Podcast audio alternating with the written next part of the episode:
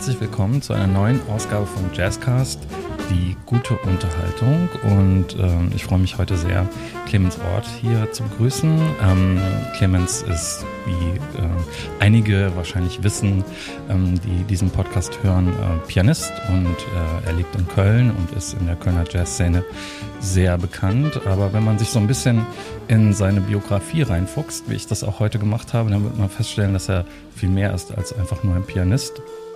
Er ist äh, Veranstalter und äh, sozusagen ein, ein Tausendsasser in der Jazzszene. Und deswegen, lieber Clemens, wollte ich als allererstes fragen, wie würdest du dich denn eigentlich vorstellen, wenn man dich darum bittet? ja, gute Frage. Also ich bin, ich sehe mich primär wirklich als Pianist. Ne? Also damit habe ich angefangen. Da steckt meine ganze Leidenschaft drin. Und ich habe auch wenn ich andere Projekte mache oder Studioarbeit mache oder auch Orgel spiele. Aber das Klavier ist schon das, das ist mein Vehikel, um mich wirklich emotional wirklich, wirklich auszudrücken. Also ich glaube, das, da habe ich den, den stärksten Bezug, den direktesten Bezug, mich irgendwie künstlerisch auszudrücken. Mhm.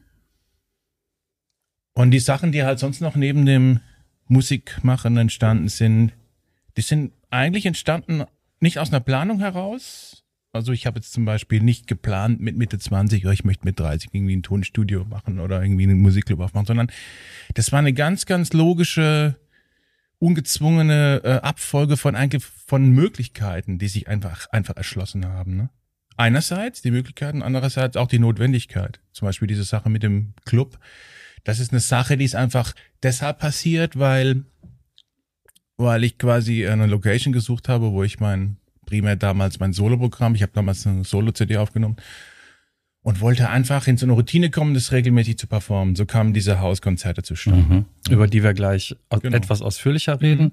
Ich würde das gerne ein bisschen von vorne aufrollen, aber mhm. meine allererste Frage eigentlich heute, das können unsere ZuhörerInnen jetzt nicht sehen. Ist ein wunderschöner sonniger Tag, vielleicht schon mhm. auch einer der wärmsten im, in ja. diesem Jahr bis jetzt. Ich wollte dich eigentlich fragen, so ein begnadeter Musiker wie du, wie fängt da eigentlich so ein Tag an? Spielst du Klavier vor oder nach dem Frühstück?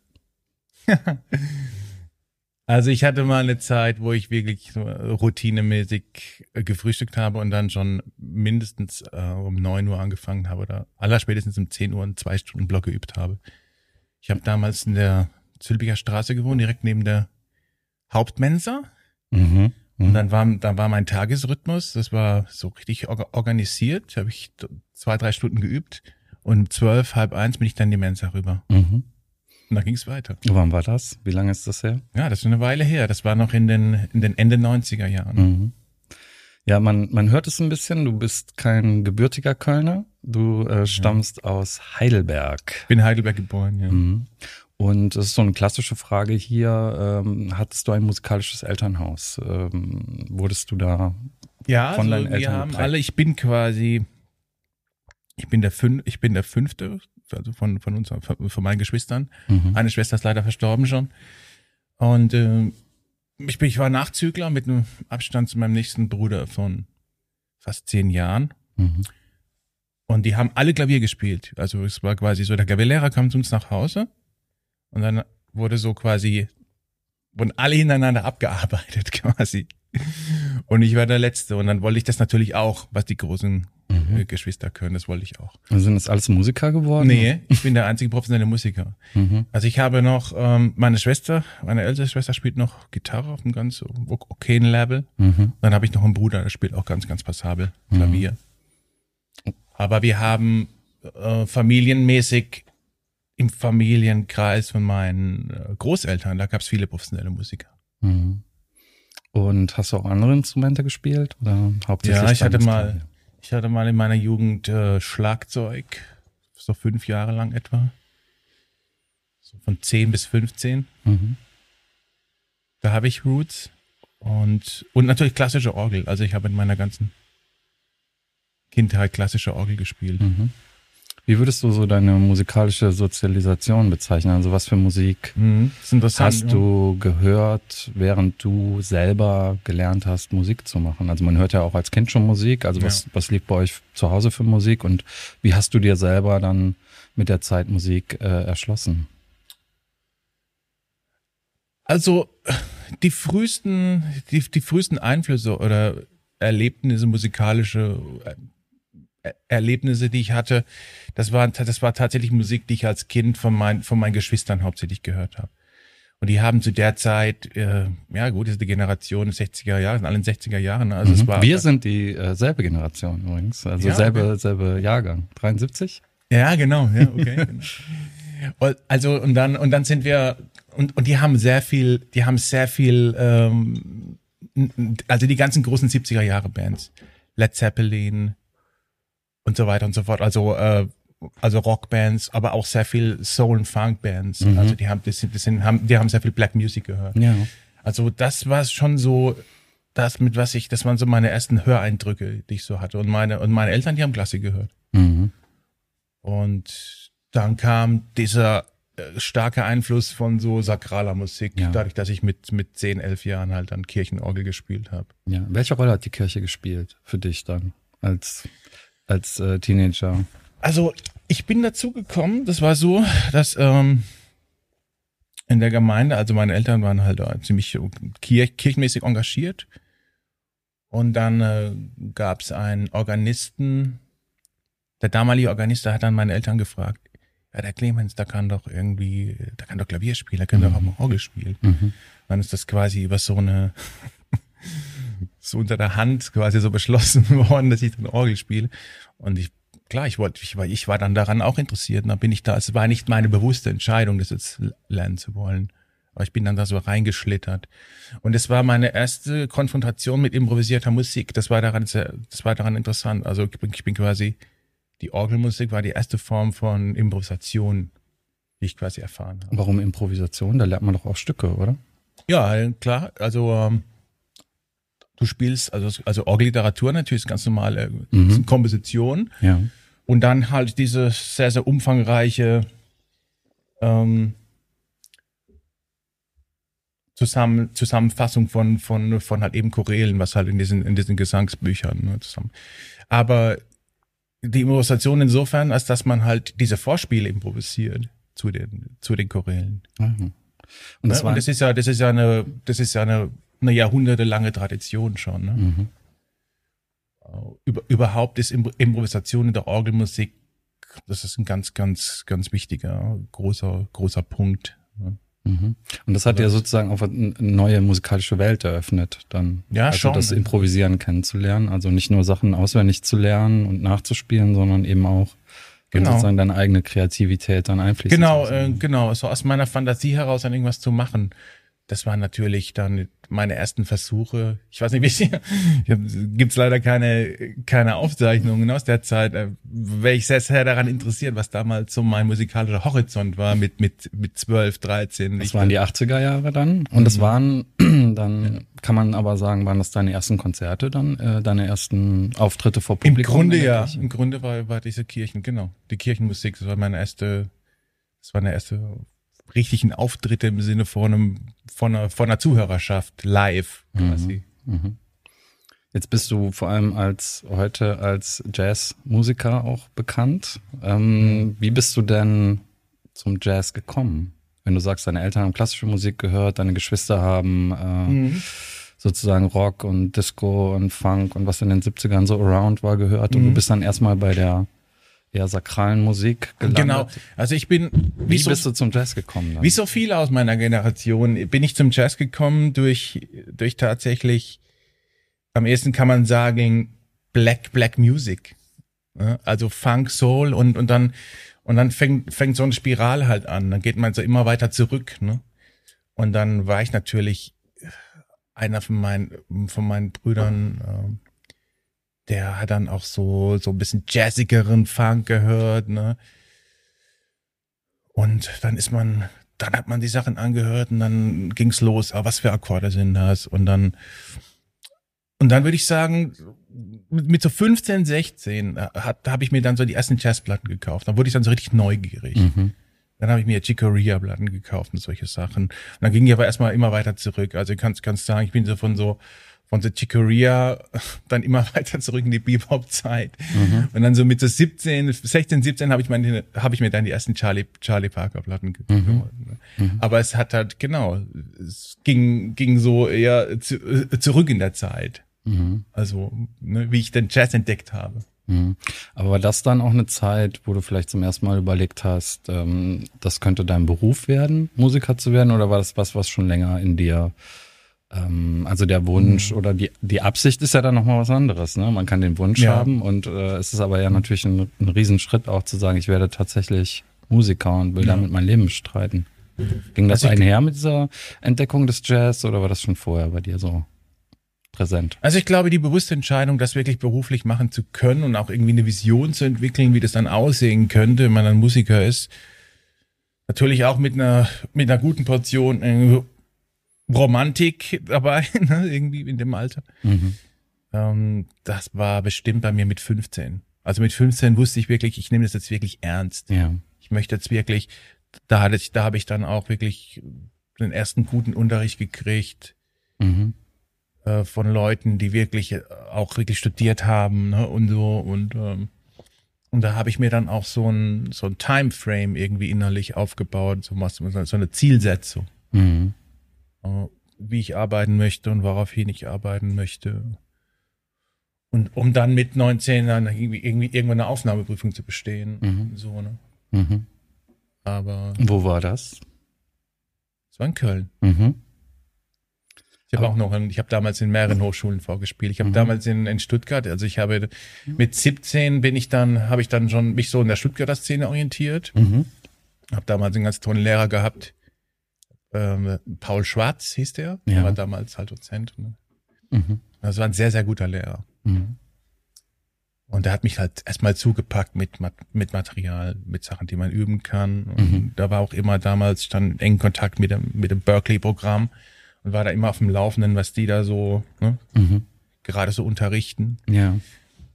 Ja, jedenfalls, genau. Und dann habe ich auch in Stuttgart vorgespielt und hätte auch die Möglichkeit dann, dann gehabt, in Stuttgart das zu machen. Aber ich wollte dann natürlich Köln. Köln war damals so, es stand ganz hoch im Kurs. Mhm. Ich weiß gar nicht, wie das heute ist, ne? Mhm. ob das immer noch so. Mhm. Ähm, aber damals war Köln, klar, wurde so angesehen als, ja, in Köln, das ist die beste Hochschule. Mhm. Aber klar, waren ja auch tolle Dozenten da. Ich hatte ja die die ähm, das, das Privileg gehabt, kann man schon sagen, dann irgendwie vier Jahre mit John Taylor zu studieren. Mhm.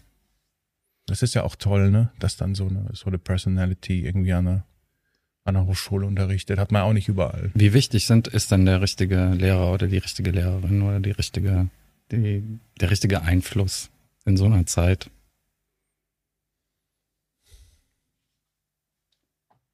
Meine, es ist ja auch eine Zeit, wo man sich mhm. selber, ne, wo man sich auch so ja. im Leben dann sozusagen selbst entwickelt, die eigene, die eigene Haltung. Wie wichtig ist da jemand, der einen dann auch irgendwie versteht, was man, was in einem schlummert, sagen wir mal so. Ja, ich habe mir darüber viele Gedanken gemacht, ne, inwieweit eigentlich das heute noch äh, wichtig ist, einen Lehrer zu haben und Aha. Aber ich glaube, es ist eigentlich umso wichtiger, es ist wichtiger, den jenen Lehrer zu haben heute. Das ist, zu dem Entschluss bin ich gekommen. Hm. Weil, weil durch den, durch die unglaubliche Vielfalt von Einflüssen ist es unglaublich wichtig, so einen Guide zu haben. Mhm. Oder einer, der das, der so eine Richtlinie vorgibt, mhm. was man machen soll. Mhm.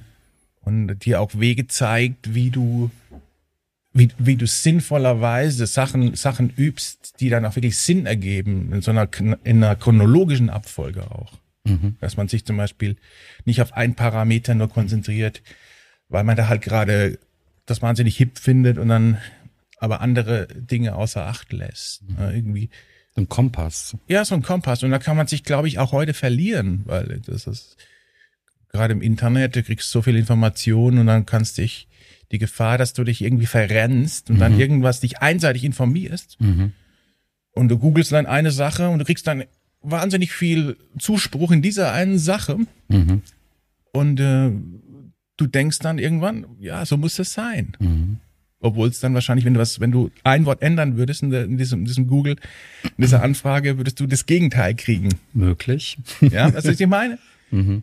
Also das, und, und, und das zählt auch, und, und das gibt's natürlich auch im, im musikalischen Bereich. Ne? Also das, das ist wahnsinnig wichtig, jemanden zu haben, einem auch so die, die inhaltliche Vielfalt zeigt ne? und, und, und so eine mhm. so, einen, so einen sinnvollen Weg aufzeigt, da irgendwie sich da weiter nach vorne zu bewegen und die Sachen irgendwie alle zu integrieren. Mhm. Also musikalische Aspekte und und du, du, die, die Kirchen hattest du da schon komplett dann hinter dir gelassen, oder? Mhm, genau, zu dem, zu dem Zeitpunkt auf jeden Fall. Ich mhm. habe ich hab damals. Köln hat ja so viele. ja, so mit, so mit, so mit 20 habe mhm. ich dann irgendwie, ne? Ja. Habe ich dann das beschlossen, dass dann. Da hatte ich dann auch erstmal genug. Aber du bist nach New York, richtig? Ja. Ähm, wie alt warst du da? Ich bin auf dem D 26, ich bin dann auf dem DAD-Stipendium nach New York gekommen. Mhm. Und das hat mich nochmal richtig gekickt. Ja. Also das fand ich mhm. richtig, das war richtig, das war richtig klasse. Mhm. Wie lange warst du dort? Also drei Jahre, fast drei Jahre. Und dann habe ich noch mal, bin ich noch mal ein paar Jahre später so so gependelt. Mhm. Ich habe in, äh, ja, ich habe einen interessanten Artikel über dich gefunden online. Ich habe hab dich natürlich auch gegoogelt mhm. und ähm, und zwar aus von dieser Webseite meine Südstadt. Okay. Und das ist witzigerweise so zehn Jahre alt. Mhm. Ähm, ich glaube, der von 2012, Jasmin Klein, hat den ja, äh, geschrieben ja, ja, genau. und sie hatte da mit dir auch gechattet. Mhm. Ähm, und ich find, fand es eigentlich ganz witzig, weil wir Menschen denken ja gerne mal so in Dekaden und deswegen wollte ich dich auch auf diesen Artikel und ein paar mhm. Sachen so ansprechen, weil es mhm. jetzt gut zehn Jahre her ist. Und damals bist du auf jeden Fall zwischen Köln in der Das war die Zeit, wo ich gependelt in, bin, genau. Und New York mhm. gependelt. Mhm. Ja, genau. Das war die Zeit. Da hatte ich äh, drüben auch ein Trio. Mit dem Trio war ich auch dann ein bisschen unterwegs, habe auch eine CD aufgenommen. Ja. Mit dem ganz, ganz großartigen Bassisten und, mhm. und Schlagzeuger. Das waren damals so meine, meine Leute, mit denen ich einfach arbeiten wollte. Ja. Und das war so eine Zeit, genau, da habe ich dafür, da habe da hab ich versucht, das irgendwie zu verbinden. Und es ging zu der Zeit auch, irgendwie war es machbar, weil der, auch aus finanzieller Sicht, weil der weil der Dollar so schwach war in der Zeit. Mhm. Also du konntest, ja, das, das hat es stark vereinfacht. Das ist interessant, weil du eben von den mhm. Möglichkeiten gesprochen hast. Genau. Ne? Dass man immer ja. so, dass man, es sind so wie Steine, ne? Ja. Man springt von einem zum anderen über den Fluss, wenn man einen, wenn man einen sieht. Aber was, ähm, du da auch äh, in diesem ähm, Gespräch mit Jasmin Klein erzählt hast, ist, dass es dir auch um eine ganz stark um eine Vermittlung geht. Also mhm. von deiner Liebe zur Musik oder was die Musik bedeutet und so ja. eine zur Verfügungstellung auch, die du damals dann mit dem Salon de Jazz ähm, Anfang des Jahrtausends irgendwann mhm, genau. ähm, dann auch erreicht hast. Kannst du mal was mhm. für alle Leute, die das nicht kennen? Du hast es ja mit dem, du hast ja vom Club gesprochen ganz am Anfang und hast es selber schon so eingeführt. Aber ähm, was bedeutet dieser Salon de Jazz? Weil ich glaube, es ist eine ganz besondere äh, Einrichtung. Mhm. Und äh, vielleicht kannst du mal was zu den Ursprüngen erzählen, auch was da alles so passiert ist. Und dann natürlich so zum äh, Ist-Zustand, da können wir dann auch noch drüber sprechen. Mhm. Nee, wie, ich, wie ich schon ganz, ganz am Anfang erwähnt habe, kam die Idee aus so einer, aus so einer reinen Notwendigkeit heraus. Für mich erstmal. Also es war auch, auch ehrlich gesagt erstmal ein Experiment. Mhm. Es war ja damals wirklich bewohnt. Es war ja damals auch meine Wohnung. Also ganz. Du hast einen Club gegründet in deiner Wohnung. Genau, quasi. so kann man das sagen. Es waren Hauskonzerte. Also ja. es war, es war damals eine WG. Mhm. Und dann ist mein WG-Partner aus, ausgezogen. Dann war halt ein bisschen mehr Platz und so. Und dann dachte ich, okay, jetzt könnte man probieren, mal hier so Hauskonzerte zu machen. Wie ich es auch in New York, es war genau die Zeit, natürlich auch ein bisschen inspiriert von New York. Da hat man das an jeder Ecke, dass einer so eine Winter Warming Party oder irgendwas macht oder irgendwie eine, oder, so, ja? oder eine Rent Party, wie mhm. es früher mhm. so Harlem Tradition war. Ne? Also in diesem Sinne jedenfalls ist das Hauskonzert-Ding, das ist ein, das ist was, das, was ganz Normales dort. Und ich empfand es eigentlich auch schön. Ich kenne das auch ein bisschen aus Süddeutschland, hat man das auch mal so gemacht bei einigen äh, äh, Bekannten und, und Freunden, die haben das manchmal auch gemacht, dass man sich, sich so getroffen hat. Irgendwie, selbst in einem, in einem Kontext, kirchlichen Kontext gab es das natürlich auch oft, ne? Irgendwie so ähm, und dachte ich, warum das mal nicht machen? Ne? Und, ich, und ich empfand es sowieso immer so unpersönlich in Köln, diese, diese, diese, diese Konzertlandschaft. Ne? Es war immer so, hat immer so was Elitäres, Unpersönliches gehabt. Das, und das mochte ich nie. Es war für mich immer, also Musik machen hat, hat immer für mich, es ist ganz wichtig, dass, dass das eine einen persönlichen Anteil hat, einen persönlichen Aspekt, mhm. dass man mit den Leuten spricht, dass man mit den Leuten, dass es dann, dass das Gefühl hast, es sind deine Freunde. So, ne? Und das, das habe ich in Köln nicht immer so empfunden. Mhm. Also Musik als etwas Verbindendes. Ja, genau. Diese Trennung aufheben ja, zwischen, ja. da sind die KünstlerInnen, genau. die halt was Tolles zu präsentieren haben und da ist das Publikum, das was Publikum, einfach nur genau. konsumiert. Genau. Ja, und das, und dass man diese, diese, diese Kommunikation, diese musikalische Kommunikation, sowohl innerhalb der Band als auch von der Band zum Publikum, dass diese Kommunikation auf musikalischer Ebene nach dem Konzert auf verbaler Ebene fortgesetzt wird. Mhm. Und darüber gesprochen wird. Mhm. Also ein Ort der Begegnung. Genau, ein Begegnungsort. Und zwar auf Augenhöhe. Mhm. Und das, und das war mir, glaube ich, wichtig. Und das ist in so einem privaten Umfeld, ist das, ist das leichter zu erreichen, glaube ich. Mhm. Und deswegen ist auch die Idee mit dem, mit diesen Hauskonzerten, ähm, die ist aufgegangen, ne? Also, also im, im positiven Sinne.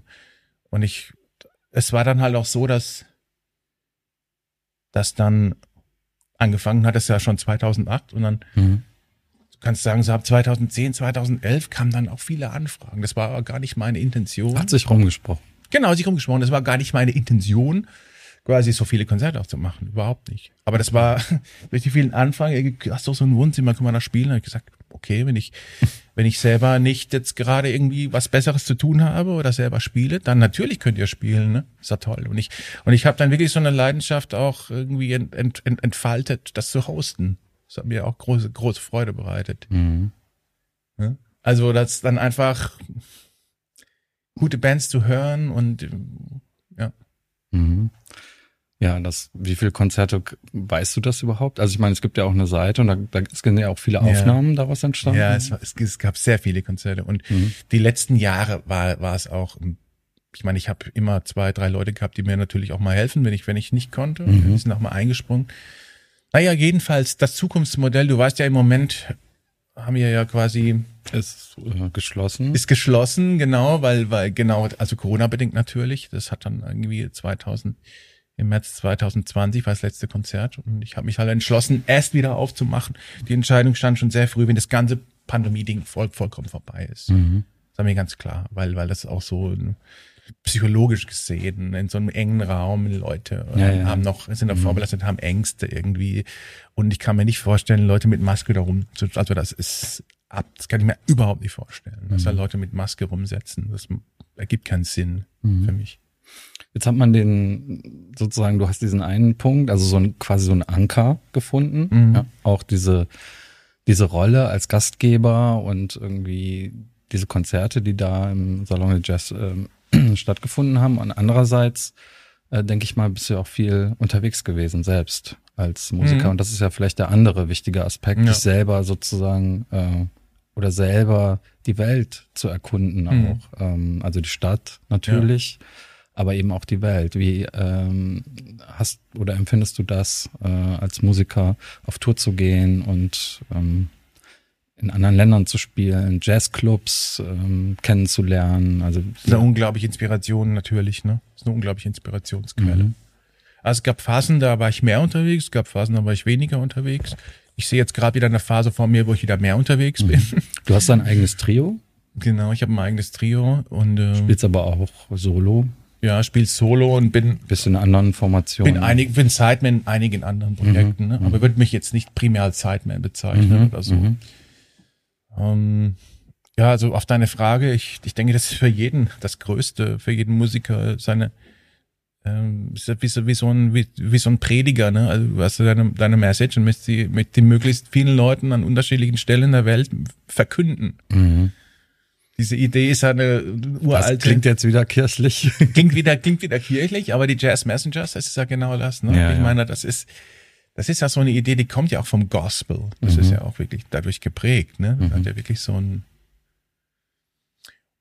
Und ich glaube, da, da, da kommt jeder, das ist für jeden das Größte, glaube ich, auf der Bühne zu stehen. Ja, irgendwie möglichst was Neues zu erfahren, neue Leute irgendwie zu sehen und, und dann vielleicht noch ein bisschen Zeit zu haben, natürlich sich mit der Kultur dann noch ein bisschen zu, zu befassen. Ne? Manchmal hat man ja das Glück, dass der Tourplan dann so ist, dass man an, an einem Tag sich dann noch ein bisschen ein paar Museen anschauen kann oder, oder, oder die Stadt oder so. Ne? Mhm. Und das, davon kann man halt tanken, ne? Das ist dann irgendwie so wie so ein Du hast so wie das genau, das ist wie so ein wie so ein wie so ein Tank, den du halt Mhm. voll machst, aus dem du dann wieder schöpfst. Ist das auch so, dass du dann andere Szenen eintauchst, also neue Kontakte knüpfst und dann siehst, wie das in anderen Städten funktioniert, irgendwie so ein Mikro, so ein bestimmter Mikrokosmos, so eine Musikerinsel. Also in New York war es für mich so, ne, dass ich dass ich auf Sessions, da kamen natürlich auch die Musiker, die ich dann für mein Trio gefunden habe, ähm, Mhm. die habe ich auf Sessions getroffen. Ja.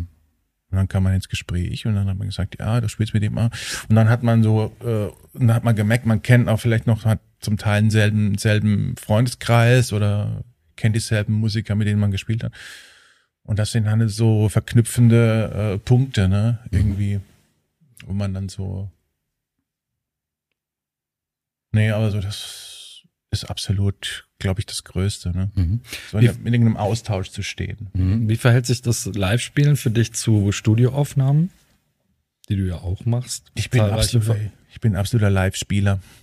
Ich würde sagen, ich, ich, ich bin im Studio, also ich habe mir als Ziel gesetzt, das irgendwann mal so zu verbessern, dass ich im Studio vielleicht auf 70, 80 Prozent von dem komme, was ich, was ich live unter guten Bedingungen äh, bieten kann. Mhm.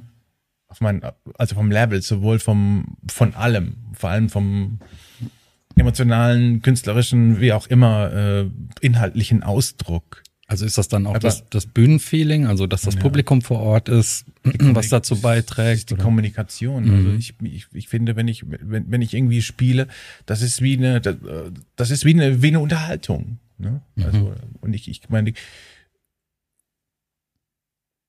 die Antwort findet halt nicht in Form von, von jetzt irgendwie Kommentaren statt, manchmal auch, ja, yeah, irgendwie so. Das passiert natürlich auch. Mhm. Aber nee, es ist eine Energie. Das ist ganz, ganz klar, es ist eine Energieform. Also selbst wenn da Stille ist, man spürt, was da, was da zurückkommt. Mhm. Das sind wirklich, ich bin jetzt kein Esoteriker, aber, aber es sind Schwingungen und das, ich meine, Na ja, jeder, klar.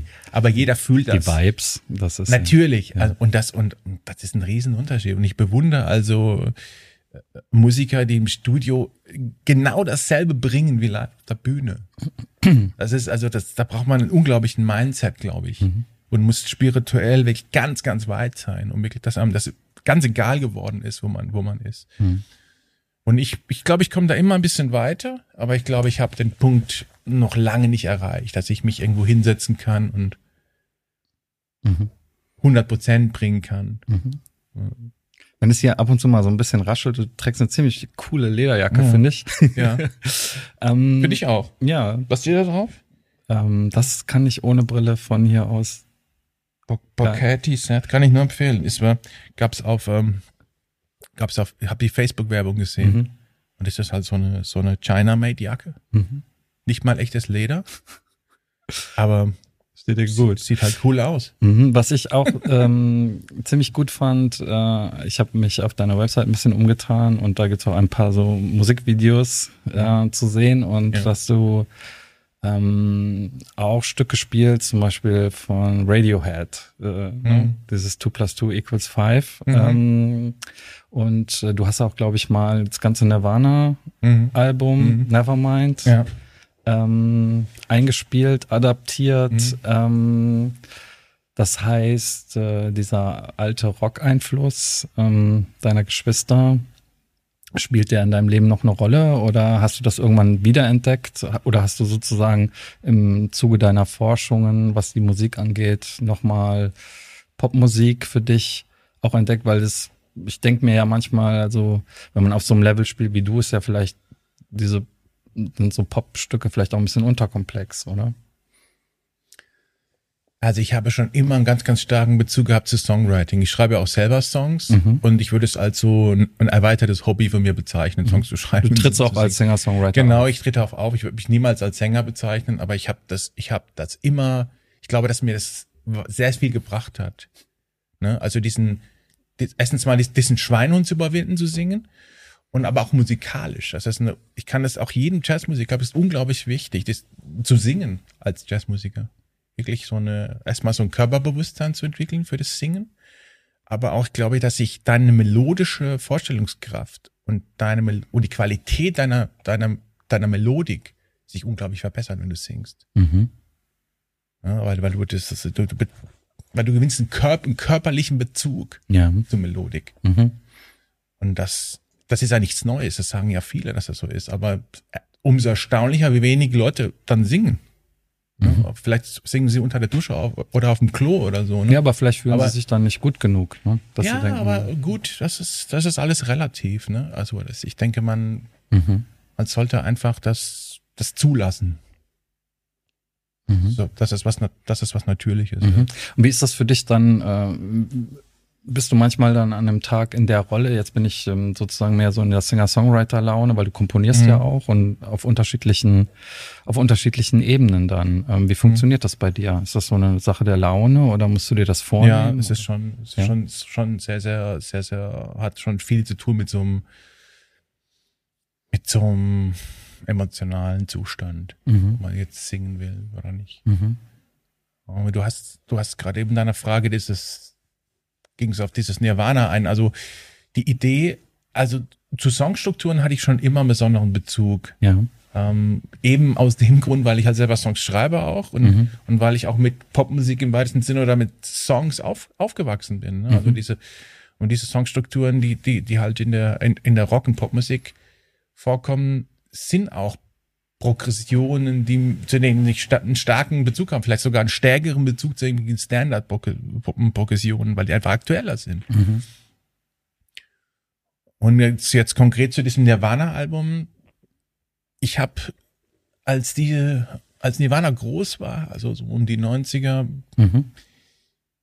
da habe ich die Band eigentlich deshalb hauptsächlich wahrgenommen und auch gehört, weil es alle anderen gehört haben.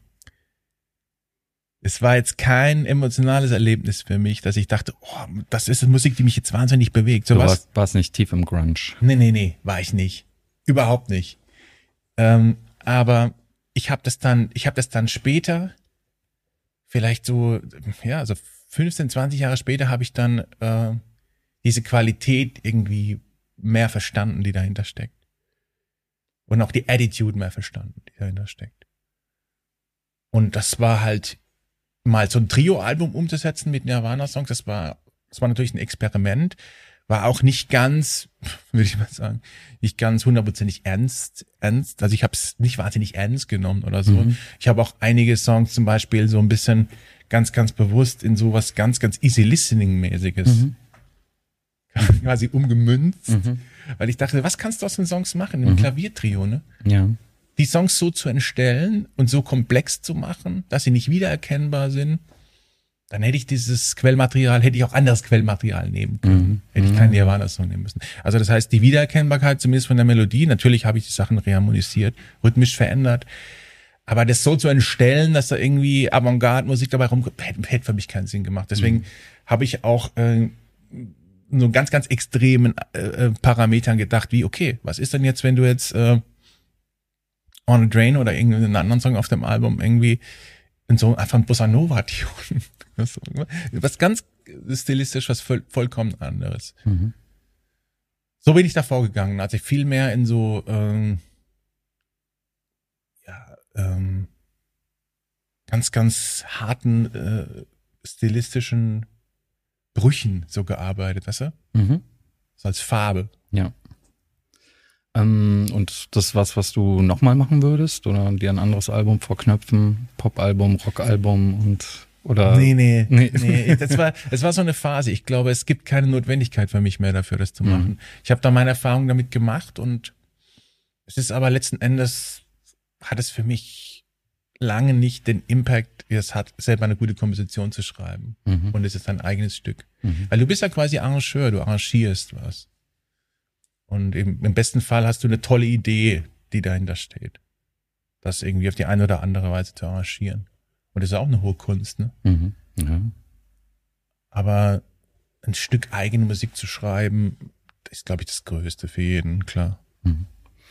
Jetzt, wo wir von Ideen sprechen, wo wir hier ähm, ja über dem King Georg Club, äh, Jazz Club sitzen, ähm, der jetzt auch seit 2018 eröffnet ist ähm, und in dem du auch schon öfter mal gespielt Mhm. hast. Da gibt es jetzt allerdings auch eine neue Idee.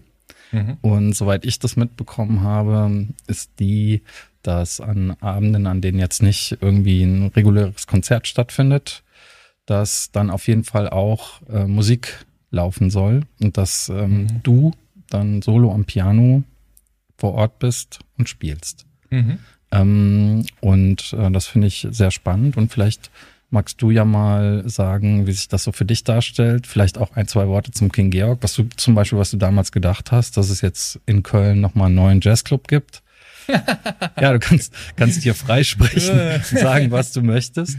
Ähm, mich total, interessiert das wirklich. Fand ich fand es total ja. super, dass es ein, auch mit dieser Straight Ahead Ausrichtung. Natürlich, weil weil weil es weil sowas gefehlt hat in Köln. Mhm. Und äh, ein Club mit so einer Ausrichtung äh, war total notwendig für für Köln. Erstens mal, dass die ganze Chat, äh, Straight äh, oder Straight Ahead Szene, sage ich jetzt mal. Ja einen neuen, einen neuen Spielort hat und auch sich da zeigen kann ne? und so eine, so eine Identität auch, auch, auch, auch wiederfindet. Ne? Und, äh, und es gibt ja so viele und äh, ich meine, abgesehen davon finde ich sowieso, dass, äh, dass in den letzten, also ich glaube, ich, ich glaube ja gerade in den letzten drei, vier, fünf Jahren hat, verbessert sich das wieder. Gibt's wieder wie junge Musiker, die sich wirklich für die Tradition beschäftigt. Mhm. Ich kann mich an Zeiten erinnern, da war das wie, wenn du das, wenn du da Straight Ahead gespielt hast, hast du dich gefühlt wie auf einem anderen Stern hier. Ne? Mhm. Also das, das, das war so, das, das war gar nicht auf dem, auf dem Fokus von vielen Leuten. Mhm. Also so dominiert von entweder freier Musik oder ne, Avantgarde, ähm, Modern Creative, was auch immer, ne, aber um diese, diese hohe Kunstform zu pflegen und auch weiterzuentwickeln vor allem das ist, das, das finde ich unglaublich wichtig und dass es so einen Club gibt, auch, auch mit so einem Ambi Ambiente, wie man sich einen Jazzclub vorstellt, mhm. wo so Musik eigentlich auch hingehört. Mhm. Ne, und nicht den, vielleicht so ein zu konzertant wirkender Raum, der so eine gewisse